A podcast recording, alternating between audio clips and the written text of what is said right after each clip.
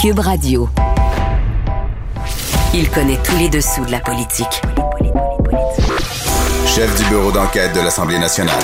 Antoine Robitaille. Là-haut sur la colline. Là-haut sur la colline. Cube Radio.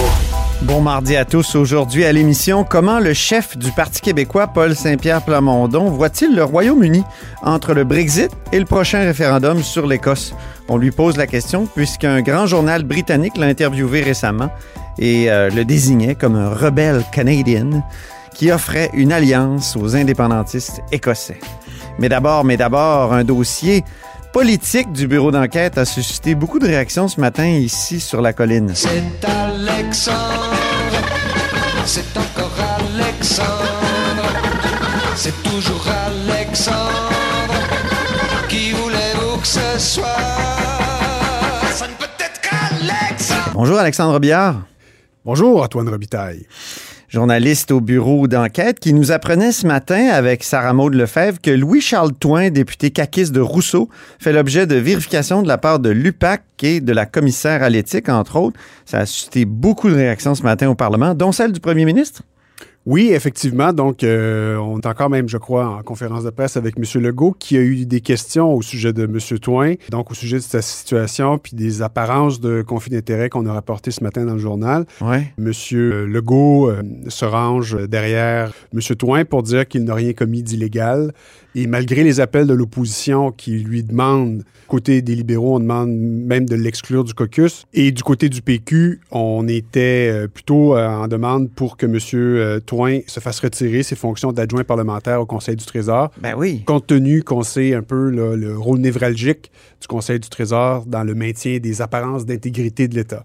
Oui, c'est Sonia Lebel quand même. Ça a été souligné d'ailleurs par Martin Ouellette qui euh, intervenait sur cette question-là ce matin du Parti québécois, qui disait c'est Sonia Lebel quand même, la- l'ancienne commission Charbonneau, qui est à la tête euh, du Conseil du Trésor. Donc, euh, position délicate. Les libéraux aussi ont frappé assez dur. Dominique Anglade n'a pas réclamé une petite mesure Non, contre effectivement. M. Toin. Effectivement, euh, carrément, elle a, elle a demandé qu'il soit euh, retiré du, euh, du caucus, qu'il soit euh, donc euh, le temps que la lumière soit faite. C'est une demande que M. Legault a rejetée. Là. On peut écouter d'ailleurs euh, ce que euh, Mme Anglade disait ce matin. Elle rappelait des propos de M. Legault qui, euh, qu'il avait tenus en 2017. Il y a la partie légale, la partie apparence et perception. En politique, c'est aussi important la perception. C'est tolérance zéro à la CAQ. Aujourd'hui, ce que l'on voit avec le traitement de M. Fitzgibbon, ça a été une complaisance maximale. Ce qu'on demande au premier ministre, c'est de faire ce qu'il disait qu'il ferait quand il était dans l'opposition. Que la tolérance zéro ne passe pas justement à la complaisance maximale et que dans le cas de M. Fitzgibbon qui devrait se, il devrait se retirer du Conseil des ministres. Et dans le cas du député Toin, il devrait être retiré du caucus et de ses fonctions parlementaires. Donc, c'était Mme Anglade ce matin euh, dans le hall du Parlement. C'était toute une demande, ça, mais évidemment, M. Legault n'a pas obtempéré. Non, effectivement. Et, euh, et donc, euh, comme je le disais tout à l'heure aussi, c'est euh, compte tenu du fait que M. Toin exerce des fonctions euh, d'adjoint parlementaire au Conseil du Trésor, où on, on- on- on sait justement là, que les, les perceptions sont importantes. Donc, on comprend aussi euh, l'élément que Mme euh, Anglade introduisait dans sa déclaration Ben oui. à ce sujet-là, parce qu'en en fait, c'est ça les, les questions qui se posent en ce moment. Rappelle-nous qui est M. Toin et que ce que tu exposais dans l'article avec Sarah Maud Lefebvre. Ben, M. Toin a été élu pour la première fois député de la CAQ en 2018. Auparavant, il était euh, dans le secteur municipal. Il a été euh, maire de la municipalité de Saint-Calixte, Oui. donc dans le comté de Rousseau qu'il représente maintenant, dans la MRC de Montcalm, donc euh, la Naudière. Et donc, il a été maire de Saint-Calixte de 2009 à 2017. Et ensuite de ça, il a été préfet de, de la MRC. Et euh, à ce titre-là, en fait, ce qu'on expose aujourd'hui, c'est justement c'est comment, à titre de, maire puis d'élu dans le secteur municipal, il a, euh, il a été dans des positions de décider des subventions ou de prendre des décisions, en fait, qui concernaient des entreprises de gens euh, qui étaient soit ses proches ou qui le sont devenus là, durant la période où il était élu. OK.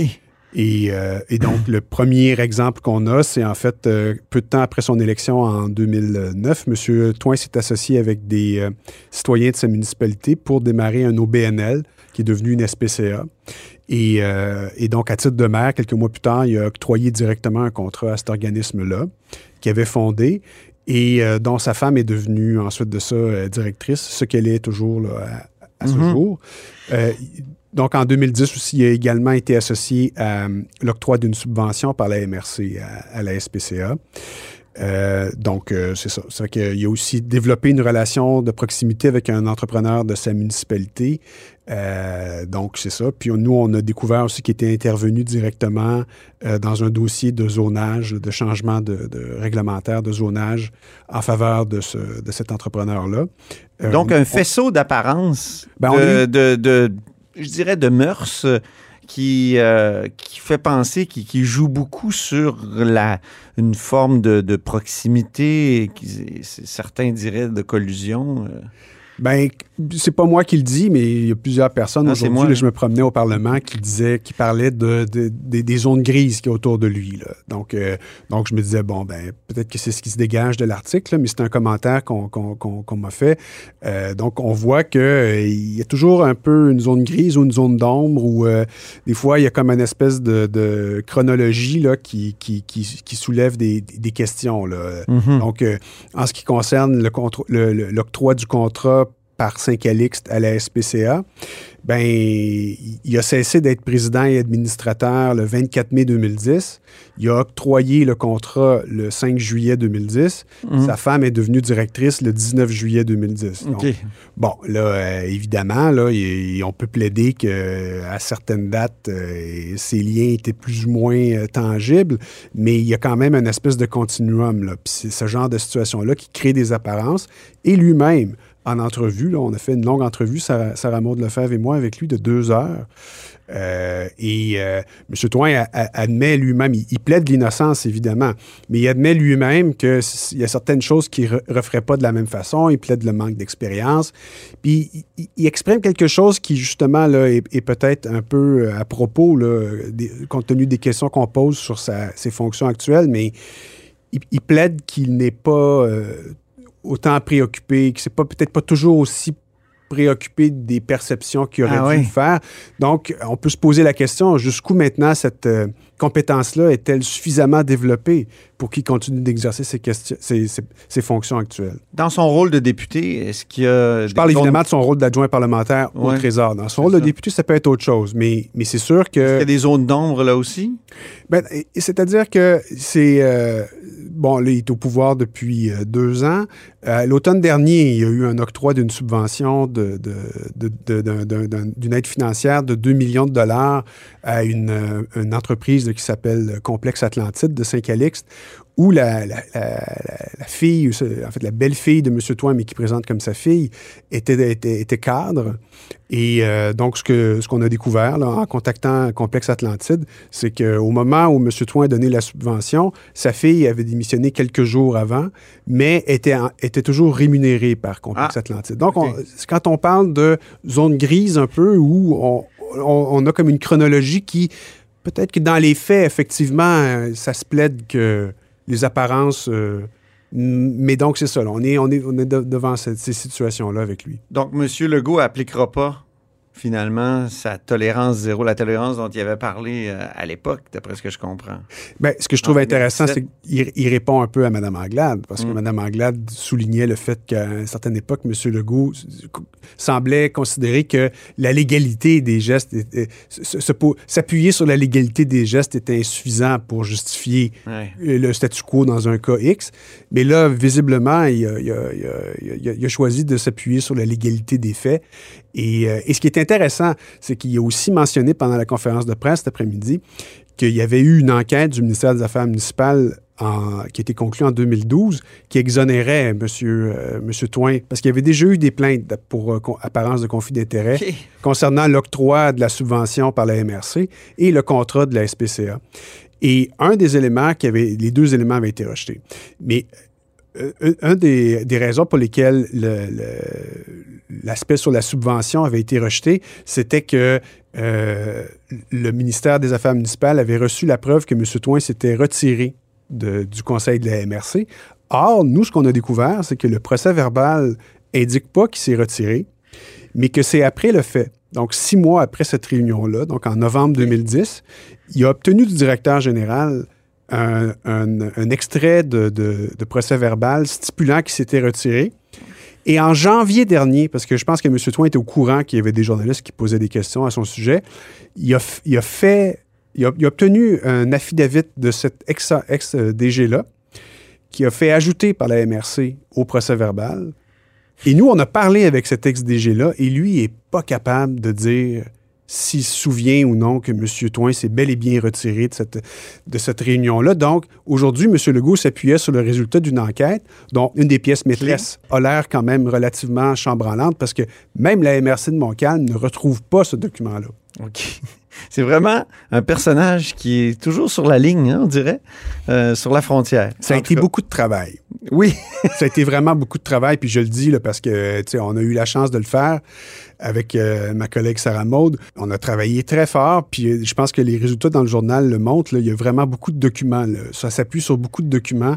C'est très documenté. Prochaine étape, donc, UPAC et euh, commissaire à l'éthique. On va voir euh, si ça. les vérifications vont déboucher sur des enquêtes formelles. Faut souligner que pour l'instant, ce ne sont que des vérifications de l'UPAC, mais on va essayer de savoir là, où ça s'en va. Merci beaucoup, Alexandre Biard, Ça me fait plaisir. monsieur. journaliste au bureau d'enquête, et vous êtes à l'écoute, comme vous vous en doutiez, de là-haut sur la colline.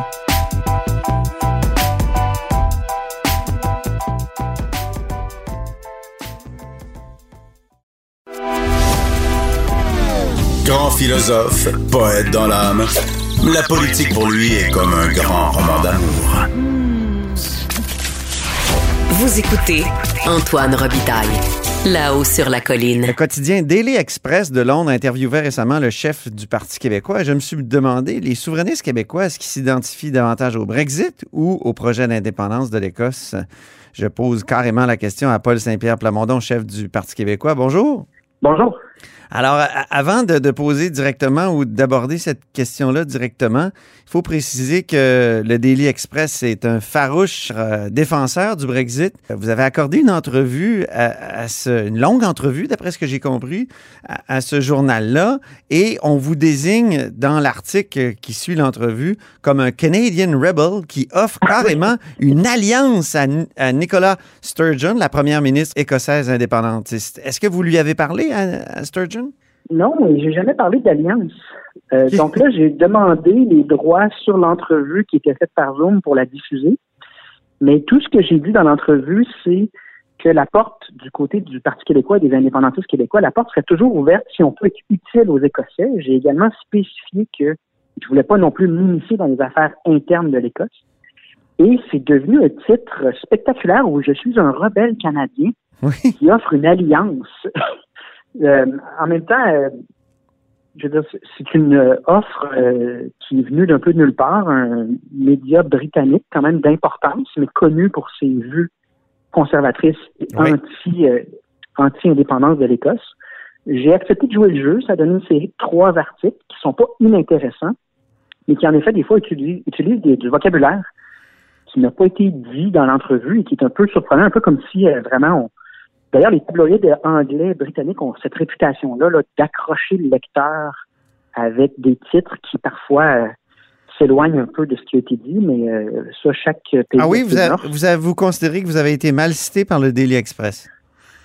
Non, j'ai pas été mal cité, mais disons que le titre euh, Canadian Rebel, qui offre une alliance, n'est pas représentatif de ce que j'ai dit, mais c'est pas la fin du monde. Je pense que le message principal que j'avais, c'est on sera toujours là si on peut être utile pour les indépendantistes écossais, mais en même temps, j'ai bien spécifié que la dernière chose que je voulais, c'est de m'initier dans les affaires internes de l'Écosse. Euh, j'ai d'ailleurs spécifié que, comme chef du Parti québécois, évidemment que mes efforts en ce moment étaient mis euh, sur tout ce qui se passe au Québec, puis sur la relance de mon propre parti. Donc, euh, tout ça, j'aurais probablement la, chance de le mettre en ligne. C'était un, un entretien très, très intéressant quand même d'un gars, avec un gars très intelligent, mais qui, euh, Mais- c'est ça, là, je, Mais sans, sans parler d'une alliance, qu'est-ce que vous pourriez faire pour l'Écosse, vous, le Parti québécois? Mais je pense que la, la reconnaissance euh, à l'international d'organisations politiques ou d'États quant à la légitimité de la démarche écossaise, la légitimité de consulter. Euh, Souvenons-nous que la, la, simple consultation, la simple tenue d'un référendum dans le contexte espagnol euh, a été euh, l'objet d'une répression vraiment violente. Mhm. Donc, c'est important que euh, la légitimité de ce qu'entreprend l'Écosse soit toujours soutenue le plus possible à l'international.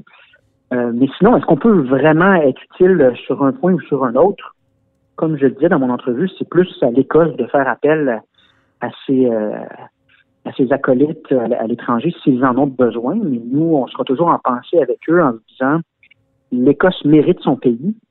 Ils ont un contexte très favorable à leur indépendance, une fenêtre que je qualifie même d'historique dans l'entrevue, parce que non seulement euh, à travers la crise, l'importance de s'autodéterminer, de prendre ses propres décisions ressort clairement pour tous les peuples à travers euh, le monde, mais là, ils ont Boris Johnson qui a fait le Brexit, qui a vaincu euh, par tous les moyens les arguments de peur anti-Brexit.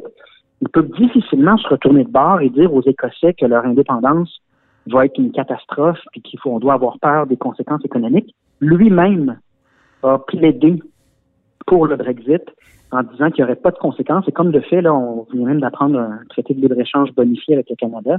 Mais l'impact du Brexit sur l'Angleterre, somme toute, aura été minime. Donc, ça va être difficile de faire une campagne de peur contre l'Écosse après ça. Je trouve que c'est une fenêtre très favorable pour les Écossais qui ont d'ailleurs des sondages qui placent le oui en avance. Quand même, l'Écosse, ça serait un beaucoup plus petit pays que le Royaume-Uni en entier. J'imagine qu'on va, on va finalement jouer là-dessus, là, dans la rhétorique anti-indépendance de l'Écosse, que c'est mieux de s'unir au sein de, de ce Royaume-Uni-là où il y a justement plusieurs cultures euh, qui, sont convergentes. Là. Ben, c'est ça, mais l'argument des petits pays euh, ne tient pas la route, surtout dans le contexte européen. Tu le Danemark, la Norvège, la Suède, la Hollande, la Suisse. Il n'y a personne en Europe qui pense qu'un pays de petite taille n'est pas viable. Au contraire, ce sont des démocraties plus solides. Puis dans les arguments pro-indépendance du côté écossais, c'est le constat que non seulement tu es pris de force dans le système britannique, mais c'est un pouvoir qui est très éloigné de l'intérêt des Écossais, avec lesquels il y a des problèmes de corruption. Donc les Écossais disent, un peu comme les Québécois, c'est qu'on n'a pas intérêt à demeurer dans une grande structure qui ne sert pas nos intérêts. Puis ensuite, bon, on décidera pour nous-mêmes. Puis si on veut retourner à l'Union européenne, ça nous regarde, mais c'est son, c'est nous qui va décider. Mhm. L'argument-là, il, il est universel et je pense pas que la petite taille de l'Écosse, dans un contexte où euh, pas très loin, il se trouve le Danemark, puis d'autres petits pays, je pense pas que cet argument-là tient la route dans le contexte européen. Donc, vous vous identifiez plus à l'Écosse qu'au Royaume-Uni qui, euh, qui sort, du, Bre- du- qui sort de, de- de l'Union européenne? Ben naturellement, parce qu'il est question de l'indépendance, donc l'autodétermination des Écossais, leur droit à décider pour eux-mêmes. Ensuite, s'ils veulent décider d'aller dans l'Union européenne ou s'ils veulent demeurer à l'extérieur comme euh, le fait l'Angleterre, c'est parce que le Brexit, c'est le fruit du fait que l'Angleterre est un pays, puis qu'ils peuvent décider de faire ce qu'ils veulent. Alors que dans le cas de l'Écosse, leur problème, c'est que même s'ils veulent rejoindre l'Union européenne, ils ne peuvent pas, c'est pas eux qui décident. Donc, il faut, faut faire la nuance. Pour autant, le Brexit n'est pas sans intérêt pour euh, le Québec et l'Écosse. Parce que, comme je disais, ça démontre que le risque réel de former un pays, il est minime dans l'environnement commercial euh, mondialisé qu'on connaît. C'est-à-dire que aussitôt que le pays est formé, ben, les affaires n'arrêtent pas pour autant, puis il y a toujours un, traité ajusté qui a lieu pour créer un environnement d'affaires similaire. Le risque est très, très faible, puis c'est ce que le Brexit nous démontre. Vous avez étudié en Angleterre. euh, combien de temps vous y avez habité? Un an et demi. OK. Est-ce que ça est-ce que est-ce que vous aviez déjà eu euh, conscience de, de ces débats-là quand vous étiez là-bas? Ah le oui, Royaume-Uni oui, par rapport à, à l'Union européenne, puis l'Écosse par rapport au Royaume-Uni? Oui, je suis allé en Écosse. Euh, c'est sûr que c'est euh, à une autre époque où euh, la, la- la remise en question de la mondialisation était moins forte en 2006 qu'elle ne l'est aujourd'hui. Je pense que euh, l'Union européenne n'a pas rempli toutes ses promesses. On voit un pouvoir qui est tellement distant des gens qu'il y a des allégations de conflit d'intérêts, une perte de confiance. c'était Jane Jacobs hein, qui disait dans le contexte Ouais. canadien que ça prend des unités pas trop grosses. Faut, pour que la démocratie fonctionne, il faut pas que tu aies une unité tellement grosse que euh, y a des milliards de dollars en jeu, puis tellement de gens impliqués que le pouvoir est très loin de la population. Euh, je pense qu'en date d'aujourd'hui, le contexte européen a changé depuis mes études en Angleterre. Euh, Mhm. je, je, je perçois une critique puis une soif de démocratie. Les gens ont besoin de savoir qu'ils décident pour leur propre intérêt, Pense- ouais. pas laisser des, des- des compagnies multinationales ou pas laisser des organisations internationales à des années-lumière de leur réalité décider. Euh, moi, c'est la tendance que je sens percevoir dans le contexte européen. Est-ce que le Brexit a rendu la campagne de vaccination euh, ou a permis une campagne de vaccination plus efficace au Royaume-Uni? Ah, j'ai pas de données en ce sens-là. Euh, Dans, dans quel sens, quel élément aurait permis euh, Ben, on, la meilleure campagne? il y a des gens qui disent justement que s'il avait été pris dans l'Union européenne, ça aurait été plus complexe, mais euh, écoutez, ça, c'est- des propos. euh, Ben, c'est ça, J'ai c'est pas un peu vérifié hypothétique. Moi, moi, c'est ça, moi non plus, j'ai, pas de données en ce sens-là. Ce qui est vrai, par contre, c'est que si on est un État indépendant puis qu'on se dote d'une capacité de production de nourriture, de médicaments, bref, si on mise sur notre autonomie plutôt que de faire que ce, que ce que le Canada a fait dans les dernières années, c'est-à-dire tout miser sur la mondialisation comme si c'était magique, euh, en situation de crise, là, être autonome, être autonome autosuffisant, c'est une question de survie. Mhm. Donc, c'est aussi ça, la prise de conscience dans la soif de démocratie, de décider pour soi-même, là, que je décris euh, un peu partout dans le monde, c'est que les gens réalisent que si tu n'as pas toi-même prévu ce qu'il fallait pour être autonome, pour être autosuffisant, si tu n'as même pas le droit de décider en fonction de tes intérêts à toi, ben tu passes dernier. Puis euh, il y a eu plusieurs exemples de ça, là, les masques, les pays qui se Mhm. des masques. On le voit pour les vaccins. Donc, il y a une prise de conscience que la crise va engendrer. Ça, j'en suis certain. Autre sujet maintenant, parlons d'Amir Attaran, ce professeur de droit de l'Université d'Ottawa, contre qui vous avez déposé une plainte à la direction de l'université pour des propos que vous avez qualifiés là, de québécophobes. Euh, donc, euh, Amir Attaran, euh, vous auriez souhaité que l'Université d'Ottawa le censure?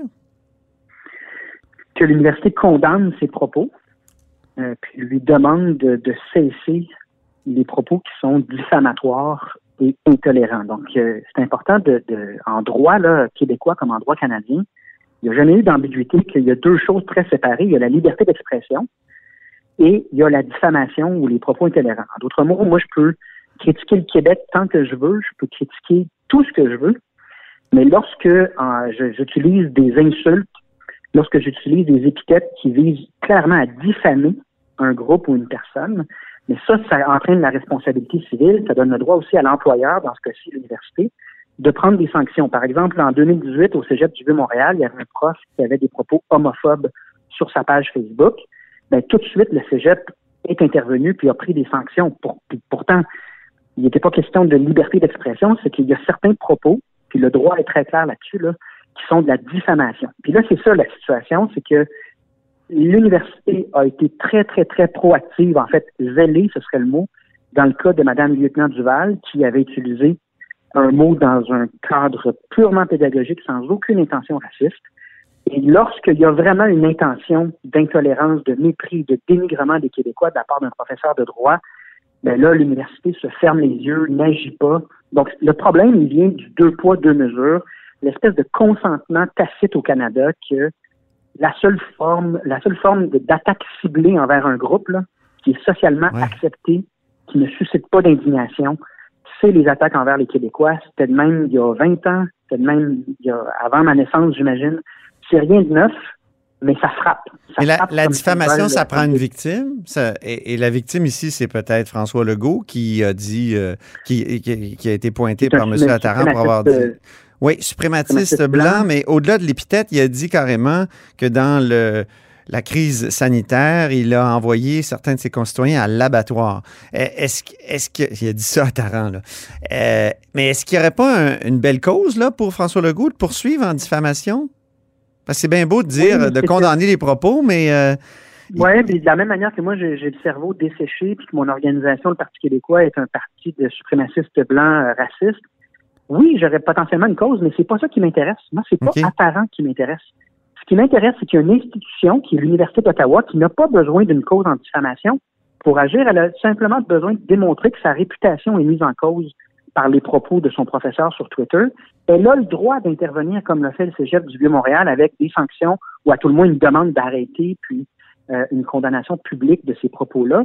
Et elle ne le fait pas. Donc moi, M. Attaran m'intéresse pas tant que ça. Ce qui m'intéresse, c'est qu'il y a une institution canadienne, une université, qui ferme les yeux Ouais.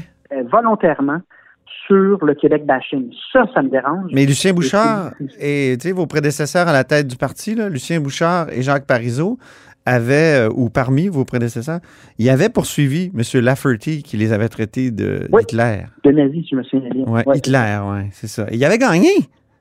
Bouchard et Oui. Parizeau, ils avaient gagné. Moi, d'ailleurs, dans une lettre ouverte euh, publiée ce matin là, dans les pages du Journal de Montréal, j'explique que le Parti québécois, toute son histoire a dû vivre avec l'intimidation canadienne, le Mhm. dénigrement canadien. Puis, dans les prochains mois, pour moi, M. Attaran, il est le reflet de ce que pensent plusieurs Canadiens. Et lorsque l'actualité amène des sujets comme la validité de la loi 21, comme la bonification de la loi 101, comme le retour en force des idées indépendantistes, ben, on voit automatiquement le discours à la limite de la haine, le discours intolérant anti-québécois revenir en force au Canada, en toute impunité, là, en toute... euh, Il y a personne qui trouve euh, ça anormal.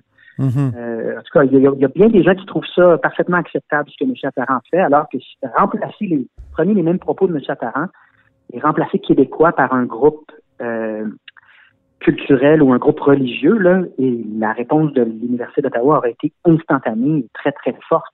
Donc, il y a vraiment deux poids, deux mesures. Je pense qu'on n'a pas le droit, on peut pas accepter ça. Question euh, électorale en terminant. Si Marie-Victorin, la, la, la, la, la circonscription se libère, on sait que Catherine Fournier pourra aller faire de la, de la politique municipale. Est-ce que vous fermez la porte ou vous l'ouvrez pour vous y présenter? Ben, j'ai jamais fermé la porte à, quoi que ce soit. là. C'est sûr que le problème, c'est qu'on est devant plusieurs hypothèses qui doivent se confirmer. Euh, il y a un seul engagement que j'ai pris avec fermeté durant la course à la direction du Parti québécois. J'ai promis à maintes reprises que, comme chef extra-parlementaire, j'allais en profiter pour faire le tour du Québec, être sur le terrain et rebâtir le camp du Vous êtes tout le temps au Ça, une Parlement. Paul Saint-Pierre Plamondon, vous êtes tout le temps au Parlement. Oui. Exactement, parce que c'est la pandémie, donc je peux pas aller très loin. OK. Mais, mais aussitôt que les conditions sanitaires me permettent de me promener sur le terrain comme je m'étais engagé à le faire, c'est ce que je vais faire. Ça, c'est dans, dans mon esprit, ça c'est obligatoire et c'est un passage très utile également pour le Parti québécois. Ensuite, une fois que j'aurai rempli cet engagement-là, on sera rendu où? Est-ce que cette hypothèse-là se sera matérialisée ou pas?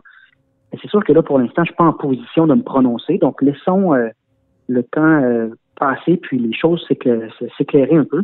Puis à ce moment-là, ben, il y aura une décision, mais euh, c'est certain que le Parti québécois, si jamais il y a euh, un- une élection partielle dans Marie-Victorin, ben, aura un, un candidat ou une candidate de très grande qualité. Est-ce que ce sera moi ou quelqu'un d'autre? On devra attendre un peu là, pour que ce soit clair et que ça se matérialise. Merci beaucoup, Paul Saint-Pierre Plamondon. Merci beaucoup. Paul Saint-Pierre Plamondon est chef du Parti québécois. Et c'est tout pour La-haut sur la colline en ce mardi. Merci beaucoup d'avoir été des nôtres. N'hésitez surtout pas à diffuser vos segments préférés sur vos réseaux. Et je vous dis à demain.